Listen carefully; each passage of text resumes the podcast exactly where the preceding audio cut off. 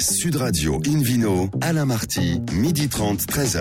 Bonjour à toutes et à tous, ravi de vous retrouver en ce beau samedi midi. Notre émission est en public et délocalisée. Nous sommes au restaurant Baravin Nicolas Paris, au 31 Place de la Madeleine. Je rappelle que vous écoutez Invino Sud Radio dans la capitale sur 99.9 et que vous pouvez nous retrouver sur notre page Facebook Invino Alain Marty. Aujourd'hui, un menu qui prêche, comme d'habitude, la consommation modérée et responsable avec l'appellation Ajaccio, le beau vignoble de Sicile avec une petite île qui est à 60 km de la Tunisie. Le Vino Quiz pour gagner plein de cadeaux en jouant sur invinoradio.fm. Et puis, la réponse à une grande question, la passion est-elle suffisante pour élaborer des grands vins? On en parle avec euh, la voix féminine de l'émission. Elle est top, Hélène Pio, mais également Christophe Serglini, David Cobold et Philippe Aubrac. Bonjour à tous les quatre. Bonjour. Bonjour. Hélène, vous qui êtes notamment journaliste au magazine Régal, est-ce qu'il faut à votre avis être ingénieur de formation pour réussir à créer des grands vins? Alors, il faut pas forcément, mais en l'occurrence, c'est pas un handicap non plus. D'accord. Ça peut même aider. Et qui est le premier invité? Et ben notre première C'est pas une invité, réponse normande, ça. elle, elle est normande, elle est complètement normande, Hélène. notre premier invité, lui, n'est pas normand. Euh, il a grandi dans la vallée du Rhône. On accueille aujourd'hui Mathieu Ponson. Bonjour. Bonjour. Donc euh, Mathieu qui est euh, à deux domaines, l'un dans le Mâconnais et l'autre dans la vallée du Rhône. Donc euh, là, on est très très loin de la Normandie. Mais qu'est-ce que c'est que ces deux domaines qui sont même pas à côté l'un de l'autre? Euh, bah, en fait, avant, j'habitais à Lyon. Et euh, quand j'ai décidé de, de me reconvertir et de me lancer dans, le- dans la vigne, j'ai cherché euh, des vignes euh, pas très loin de, de chez moi. Et j'ai un ami, euh, notamment euh, bourguignon, qui, qui s'appelle François Lequin, qui travaille à Centenay et qui est vigneron depuis 20 ans, avec qui nous avons euh, acheté 4 hectares de vignes dans le Mâconnais pour commencer. Alors ça a commencé quand toute cette histoire Si on reprend Ça a début. commencé en 2014. En 2014. Bon, alors moi, déjà, ça a commencé, ça fait 46 ans quand je suis né à Cornas, chemin de Ah, vous êtes né à Cornas, quoi. Ouais, je C'est- suis né à Cornas, chemin de Pied-la-Vigne, mes parents y habitent toujours. Euh, à l'époque, le, le Cornas était moins prisé qu'aujourd'hui, puisque pour construire leur maison, mes parents ont arraché de la vigne. Là Alors qu'aujourd'hui, dans, la- drame. dans, la- dans le coteau, il n'y a plus euh, Ah, ils un ont arbre. participé au mitage, c'est méchant. ça. Donc voilà, donc ça a commencé comme ça, mais après, euh, contrairement euh, à des amis ou à mon frère qui a toujours su ce qu'il voulait faire dans la vie, euh, pour son cas, c'est cuisinier, il est cuisinier à, à Lyon. Euh, moi, je savais pas ce que j'allais faire, et donc du coup, euh, je me suis perdu dans les études. Je suis devenu ingénieur, puis j'ai eu une une vie dans l'informatique où j'ai euh, créé une entreprise qui a bien marché, et je me suis fait vous avez revendu Euh, oui, moi, mes parents, euh, Vos les miennes, oui, mais je, Et vous avez gagné combien, à peu près J'étais ouais, un peu de sous me permettant d'acheter quelques hectares de vignes dans le Ventoux. Vous savez, dans le Ventoux, c'est pas cher. Hélène Euh, Alors effectivement, il valait mieux démarrer par le Ventoux que par Cornas, ça c'est sûr. Mm. Donc, euh, donc du coup aujourd'hui vous êtes à la tête de deux domaines, donc le domaine des Craies dans le Mâconnais et le domaine de Pied Blanc donc dans la vallée du Rhône. Exact. Alors ça, le, le pied blanc, pourquoi euh, dans la vallée du Rhône, un peu plus au sud Euh, C'est parce que euh, bah, dans ma région d'origine, à Cornas et dans le Rhône Nord, ça devient très difficile. Les, euh, les surfaces sont petites dans les appellations.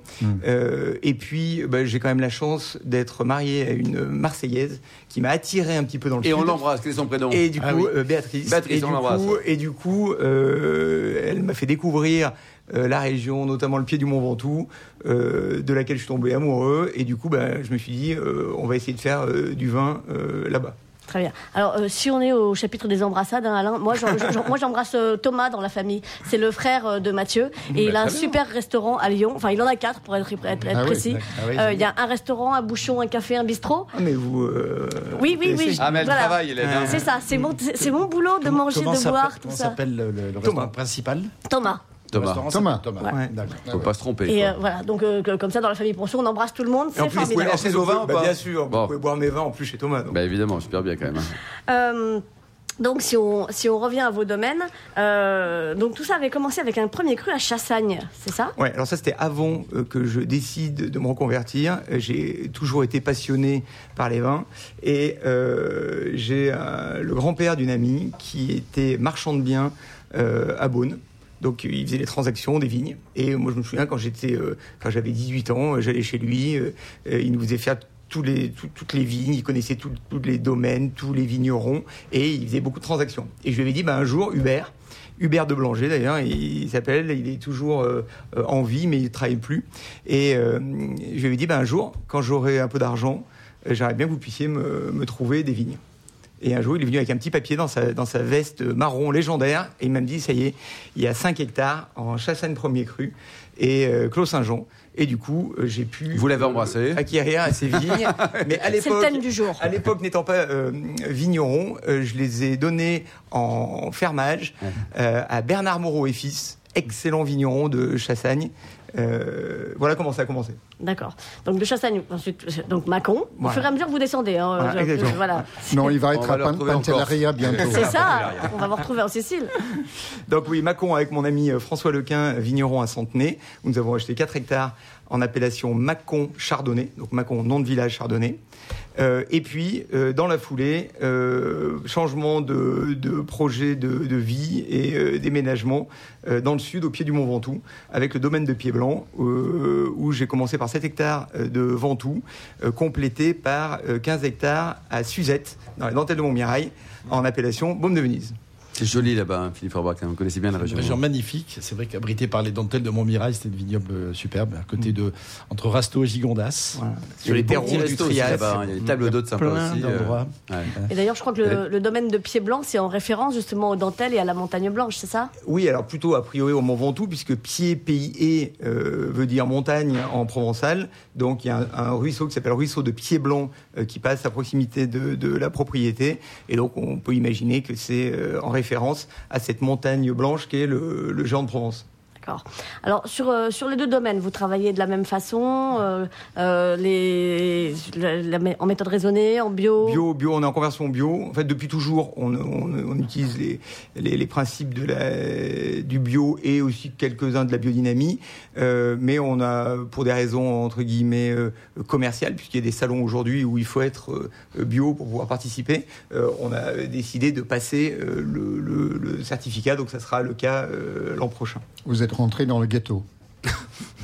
Bah, je, je, je, je sais pas dans, dans, dans quoi on est rentré. ou- ou dans le Euh, créneau. Dans le créneau. Ouais, ouais, ouais. Euh, simplement, euh, c'est facile euh, dans le sud d'être en bio. Oui, c'est plus facile que, que Euh, dans voilà, région. mais À re- ça doit être plus compliqué déjà. Exactement, et pour re- reprendre, euh, le, le- pour reparler de, de mon associé François Lequin, lui est à euh, Chassagne, Centenay, Pomard, etc., et est en bio depuis 10 ans. hein, donc, Et vos vins, pour aussi. terminer, on peut les trouver où Alors racontez-nous, Mathieu? Alors, euh, mes vins, on peut les trouver dans euh, des bons restaurants, des bons cavistes, euh, euh, aussi à l'étranger, puisqu'on exporte du vin en, en Norvège, aux États-Unis. Et la gamme de prix, ça va de combien Combien? De, de- de 10 milliards d'euros dans à les- 300 les- millions? Non, non, c'est très, vous savez, c'est des appellations euh, très raisonnables. hein, donc, euh, euh, les Macon Chardonnay, c'est euh, 14,70 euros. euh, D'accord. le À prix, 70, c'est important. le prix hein. TTC public. Ouais. TTC public. Ouais. Et dans le Ventoux, on va de 9 à euh, 15 euros. Merci Euh, beaucoup Mathieu et Hélène. Une vidéo sur Radio retrouve Philippe Orbach, meilleur sommelier du monde, pour euh, une découverte de l'appellation Ajaccio. On continue à descendre. On va finir en Italie, en Sicile. hein. Je me suis dit, oui, entre Pantelleria au sud et puis euh, voilà, le Mont Dont on Ventoux, parlera tout à l'heure, bien on est sûr. à peu près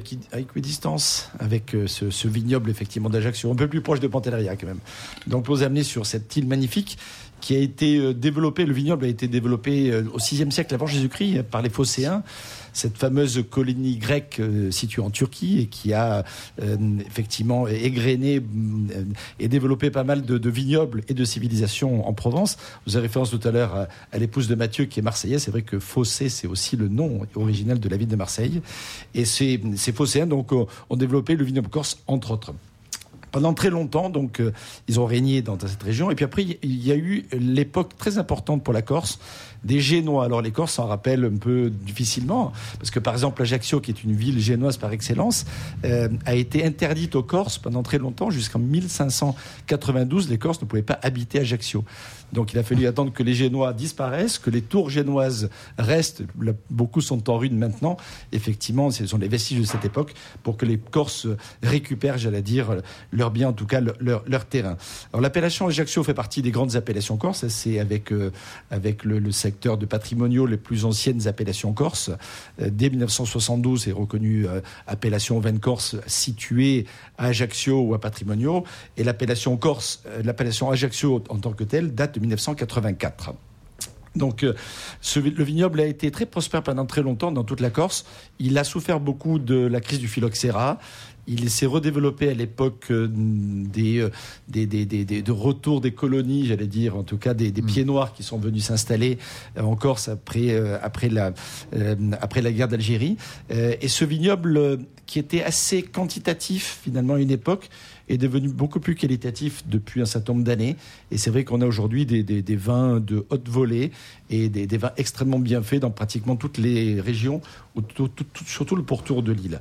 Alors pour revenir à l'appellation Ajaccio, moi j'aime beaucoup, c'est une appellation qui est levée dans le fameux golfe d'Ajaccio, même si elle déborde un petit peu de part et d'autre, mais l'essentiel c'est sont sur les arènes granitiques, euh, sur ces pentes euh, euh, drainées aussi par des torrents qui sont assez célèbres de cette, baie particulière, euh, que, que pousse euh, à la fois le cépage blanc qui s'appelle le Vermentino, même si on trouve un peu d'Uni blanc également ou de Bianco Gentile, et c'est quand même le Vermentino qui est le cépage principal.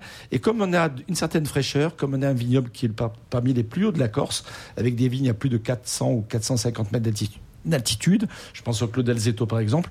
On a une- beaucoup de fraîcheur, ça donne un acidulé remarquable pour un vin de cette latitude. Côté rosé, on trouve le cépage rouge qui va donner aussi bien sûr les rouges. Euh, les deux cépages principaux encore, c'est le Chacarello et le Nieluccio. Le Nieluccio est un cépage que les Italiens connaissent bien puisque c'est le Sangiovese. Ça devrait, Christophe, Et, euh, non C'est Oui. un vin très intéressant qui vous donne des vins qui ont une certaine garde. Mais le cépage emblématique de l'appellation Ajaccio, c'est le Chacarel, le, le grain croquant, ce qui veut dire en Corse. Et c'est vrai que ce grain, cette peau assez épaisse préserve justement d'une très belle maturité et des maladies éventuelles, le raisin. Ça donne des vins très peu colorés. Souvent, ça peut faire penser à des chassagnes ou à des, à des pinots noirs.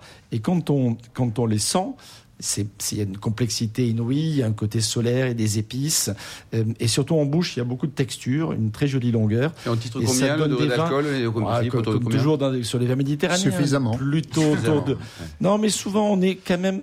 Allez, On chatalise rarement là-bas. oui, il n'y a pas besoin. Mais on est autour de qui- 13, 13 et demi. Ouais. Et euh, ce qui, est, ce qui est déjà pas mal. Quelques vignerons, mais ce qui est assez raisonnable. Donc, et ce sont des vins de garde. J'ai goûté moi récemment un Nieluccio de, de 1959 qui était remarquable. Il faut nous inviter. Alors, parmi les, les beaux domaines, Courrèges par exemple, euh, Capitoro bien entendu, le domaine du comte Peraldi, qui fait partie des, des vedettes de l'appellation, le domaine de Pratavone, ou encore le travail de Laetitia Tola, je pense euh, à son muscat notamment, euh, juste vinifié en, en, en vin doux, euh, une vendange tardive sans, sans être atteinte de la pourriture noble, ni même de- du passerillage. Euh, C'est le domaine d'Ornasca, qui est un très joli domaine aussi. Il y en a le, le, le- le- Jean Courrèges travaille très bien aussi, euh, le domaine de Pratavone. Ben, Il y a un certain nombre de, de- de- de très jolis domaines euh, qui, qui valent la peine. L'ensemble est beau et accueillant. Merci beaucoup Philippe Orbach, merci à tous. Dans un instant, le Vino Quiz pour gagner des cadeaux en jouant sur invinoradio.fm. Puis ensuite, nous parlerons de la passion pour élaborer un grand vin, tout un programme. Sud Radio Invino, Alain Marty, midi 30, 13h. Retour au restaurant Bar à Vin Nicolas. Nous sommes à Paris, au 31 Place de la Madeleine, pour cette émission en public et délocalisée avec The Philippe Orbach et le Vino Quiz. Je vous en rappelle le principe. Chaque semaine, vous posez une question sur le vin et le vainqueur gagne un exemplaire du Guy Dubert. C'est pas beau la vie? Très joli cadeau, Philippe. Alors, Rappelez-vous, il y a deux semaines, c'est vrai que c'est un peu, il y a déjà un petit moment, la question était en quelle année la maison Nicolas Feuillat a-t-elle été créée? Réponse A 1974, réponse B 1976 ou réponse C 1978 Eh bien, la bonne réponse était la réponse B 1976. Voici la question de ce week-end. Alors allons-y, nous hein. sommes tous très concentrés, Philippe. Dans quelle région viticole sont implantés les deux domaines de Mathieu Ponson? Réponse A, la Bourgogne et la vallée du Rhône. Réponse B, la vallée de la Loire et le Bordelais. Ou réponse C, la vallée du Rhône et la Provence. Alors, Ah, s'il y a les mauvaises réponses, Christophe, euh, on va aller voir un bon avocat. Quoi. Voilà. Pour répondre et gagner un exemplaire du Guide Hubert, rendez-vous toute la semaine sur le site invinoradio.fm sur la rubrique Vino Quiz. Le gagnant sera tiré au sort parmi les nombreuses bonnes réponses. Merci beaucoup, Philippe Orbach. qui vient sur Radio retrouve David Cobold, le cofondateur de l'Académie du vin de Paris, pour une réflexion passionnée. Sera-t-elle passionnante, David? Ben, on va voir.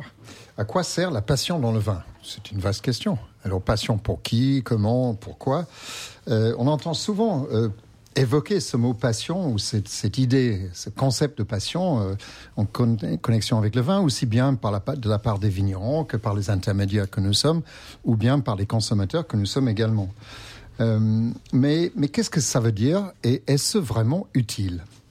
Alors, je, suis amené à, réfléchir à ça, puisque lors des toutes récentes rencontres annuelles des vignerons indépendants de, France, euh, qui m'invitent chaque année à, à, animer leurs deux journées de réflexion, c'était le sujet choisi. Chaque année, il y a un fil rouge, un sujet, ça peut être le tourisme, ça peut être l'export, ça peut être le prix des vins, ça peut être toutes sortes de choses. Euh, et là, c'était la passion. Et ça s'est produit euh, dans la région Beaujolaise, très belle région. Euh, et je, tiens à saluer deux domaines que nous avons visités parce que la matinée sont consacrés à des débats où euh, des gens d'université, mais aussi des différents métiers du vin, plus des vignerons donnent leur témoignage, leur avis sur le sujet. Et puis il y a des tables rondes, des débats, euh, des discussions assez intéressantes autour de ça. On verra qu'il y a pas mal de choses à en dire. Et puis j'ai visité quand même deux domaines, château de, de, de Cercy et château de Pizet.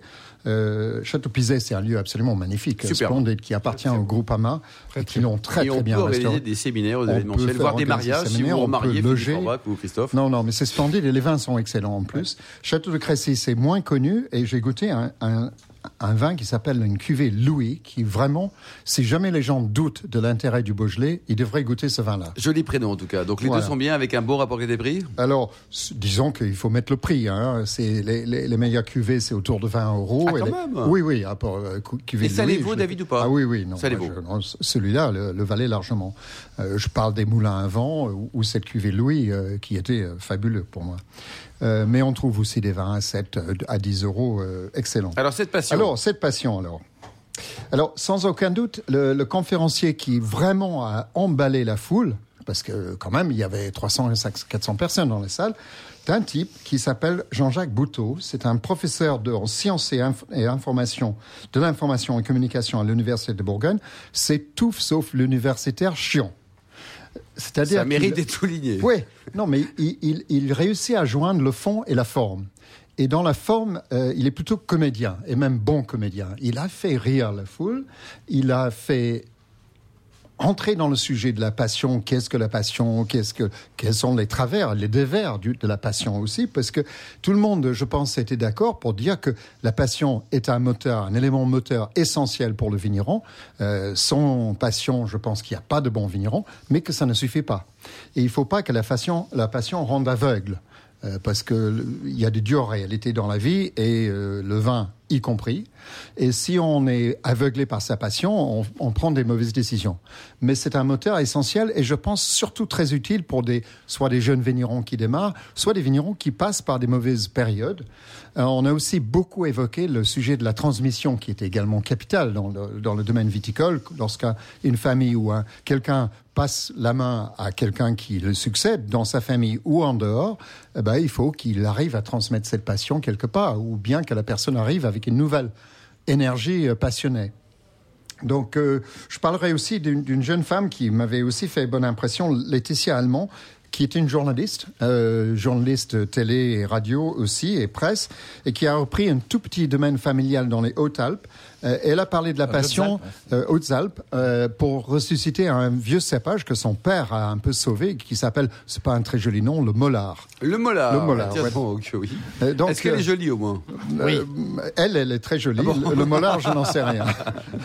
Et, et je trouve que la motivation pour, pour faire vraiment œuvre de bienfaisance quelque part pour la biodiversité de la vigne, ça aussi, il faut de la passion parce que c'est pas une affaire nécessairement rentable. Donc c'est tout est positif dans la passion? Alors, tout est positif, à condition de faire attention. Alors, je quand même euh, d'un autre aspect de la passion. Lorsqu'on transmet la passion, quand on est vendeur de vin, il faut faire un peu attention. Et ça m'amène à, raconter une anecdote qui n'a rien à voir avec le vin. Un jour, je suis amené à acheter, il y a quelques années, une paire de chaussures. Donc, je rentre dans la boutique. David et- n'est pas tout le temps en tongs. Vous avez également des chaussures dans voilà, le voilà la preuve. Là, je n'ai pas de tongs pour l'instant au pied. Donc, c'était pas cette paire-là. D'ailleurs, ça n'était aucune paire. Vous allez voir pourquoi. Je rentre dans cette boutique. Euh, je vais pas la nommer, euh, peu importe euh, la boutique. Et je demande une paire. je donne ma taille et je désigne un peu dans, le- dans la vitrine le, le genre de, de godasse que je souhaite. Et le type qui m'apporte ça, il commence un long discours qui est une espèce de cours magistral sur l'élaboration des chaussures. Alors ça a duré, et ça a duré, et ça a fini par me gonfler. Et j'ai dit, ben, écoutez, euh, j'aimerais bien si vous pouvez écourter ça, parce que moi, je veux juste savoir si les chaussures me vont et si le prix me convient. Oui. Il dit, mais monsieur, je suis un passionné de la chaussure. J'ai dit, ben, je suis content pour vous, mais moi, je ne le suis pas. C'est simplement un objet utilitaire et je suis parti sans acheter cette paire. Et s'ils vendaient des papiers toilettes, par exemple, parce que ça aurait été sympa comme truc. Je pense que suffit pour les patients. voilà. Donc, il y, y a des limites à la passion. Il ne faut pas laisser déborder sa passion partout. Donc, je dis, euh, si vous voulez vendre du vin dans une boutique, euh, mesurez le taux d'acceptation de votre passion par la clientèle. Merci beaucoup David Cobol. Vidéo sur Radio accueille maintenant Christophe Seraglini, professeur avocat associé du cabinet Beto Seraglini, pour nous parler d'une très belle destination aussi soleil, direction la Sicile. Euh, oui, alors plus exactement l'île de Pantelleria, parce que je voudrais vous parler du Passito di Pantelleria, qui est un vin liquoreux, donc cultivé sur cette île un peu mythique de la Sicile, et cultivé selon une méthode euh, très particulière, le passerillage. Mais euh, je voudrais commencer d'abord par cette île, avant de parler du vin. L'un des surnoms de cette île est la perle noire de la Méditerranée. Waouh. Est-ce qu'il y a une notion de volcan, par Alors, exemple Oui. Ah, Pourquoi ah, perle noire ah, de Méditerranée Parce que Ou une- dans ces cas-là. Une. Non, non, non. Euh, c'est une île d'origine volcanique, Ou- ou des assez olives. petite, Ou des hein, olives. euh, Des olives. 83 km carrés. Euh, elle est située en plein centre du canal de Sicile et en réalité, elle est plus proche des côtes tunisiennes. Elle est à peu près à 70 km des côtes tunisiennes que des côtes siciliennes qui euh, la séparent de 100 km. Mais elle est rattachée administrativement à la province de Trapani.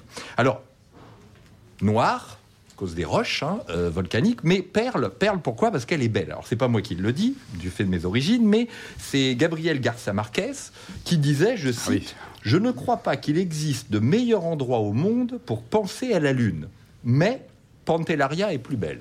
Oh, ça, Donc, c'est joli, ça. c'est Et en plus, il joli. n'est- il n'était pas italien. Et il n'était pas italien, donc il est tout à fait Et il n'était pas anglais, donc on le croit vraiment. Euh, alors, c'est une île occupée de- depuis des millénaires, qui a été occupée, colonisée par différentes vagues successives, différents peuples, les Grecs, les Romains, les Arabes, les Normands même. Euh, et c'est une île qui a aussi comme caractéristique d'être soumise à des vents très forts, hein, à peu près 300 jours de vent par an. Euh, et c'est, on parle du Sirocco, donc c'est des vents, Ah des oui, vents assez. C'est pire que la Catalogne. c'est Oh, pire que la la Tramontane vous embrasse, David Cobol. et c'est du fait de son insularité, c'est peut-être une île où le poids de l'histoire et des traditions est très important. On va dire que c'est une île qui se mérite, qui est même un peu difficile d'accès, euh, mais comme se méritent les vins qui y sont Alors produits. justement, le vin, Et Christophe. je voudrais parler plus particulièrement du Passito di Pantelleria. Alors, c'est un vin de liqueur d'appellation d'origine contrôlée et produit exclusivement à partir d'un cépage, le Zibibo. Zibibo. plus connu Bah, c'est sous plus le nom de Bollard, hein. Muscade Muscade Alexandrie. Alexandrie. Muscade Alexandrie, mais notez que Zibib signifie en Afrique du Nord raisin séché. Euh, et c'est un vin produit depuis longtemps. Euh, alors pourtant, les conditions euh, climatiques pourraient paraître difficiles. On a parlé des sols arides d'origine volcanique, bon, ce qui n'est pas forcément mauvais pour le vin, mais il y a aussi très peu de pluvio- pluviométrie, et puis il y a le problème du vent. Des très forts vents, et du coup les vignes sont cultivées en terrasse, poussant ras de terre et protégées du vent par des petits murets qui les entourent. Bon. Et pour ajouter la difficulté, ils vont utiliser une technique particulière, donc le passerillage, hein, c'est-à-dire une vendange à la main, euh, à bonne maturité, et puis pour assurer une forte concentration des raisins euh, en sucre, eh bien on va les déposer, on va déposer les grappes sur des claies euh, au soleil, et avec l'effet du vent et du soleil, ils vont perdre un maximum d'eau pour une très forte concentration. Bon, Est-ce qu'il y a beaucoup d'oiseaux sur l'île? Non. Non, à cause du vent. Euh, et, et donc, Non, ils sont en euh, Tunisie. Après, la vinification va commencer après ce, ce passerillage, assez longue, hein, 12 à, euh, à 24 mois, généralement en fût, mais pas tous. hein, certains utilisent de la cuve inox.